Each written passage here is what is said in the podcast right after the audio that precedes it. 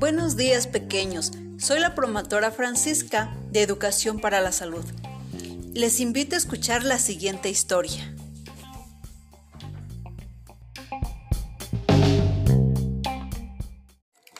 Abuelita, abuelita, dime a qué jugabas cuando eras niña. Trepaba en los árboles, hacía columpios en ellos, corría descalza porque no había vidrios ni latas tiradas en las calles, ni en el campo. ¿Llorabas cuando te bañaban? Claro que no, porque lo hacíamos en los ríos que estaban muy limpios.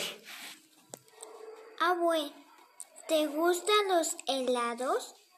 Sí, era mi recompensa por ir al tianguis con mi mamá, cargando las bolsas y canastas con el mandado, porque no se usaban bolsas de nylon que hoy ves tiradas por todas partes.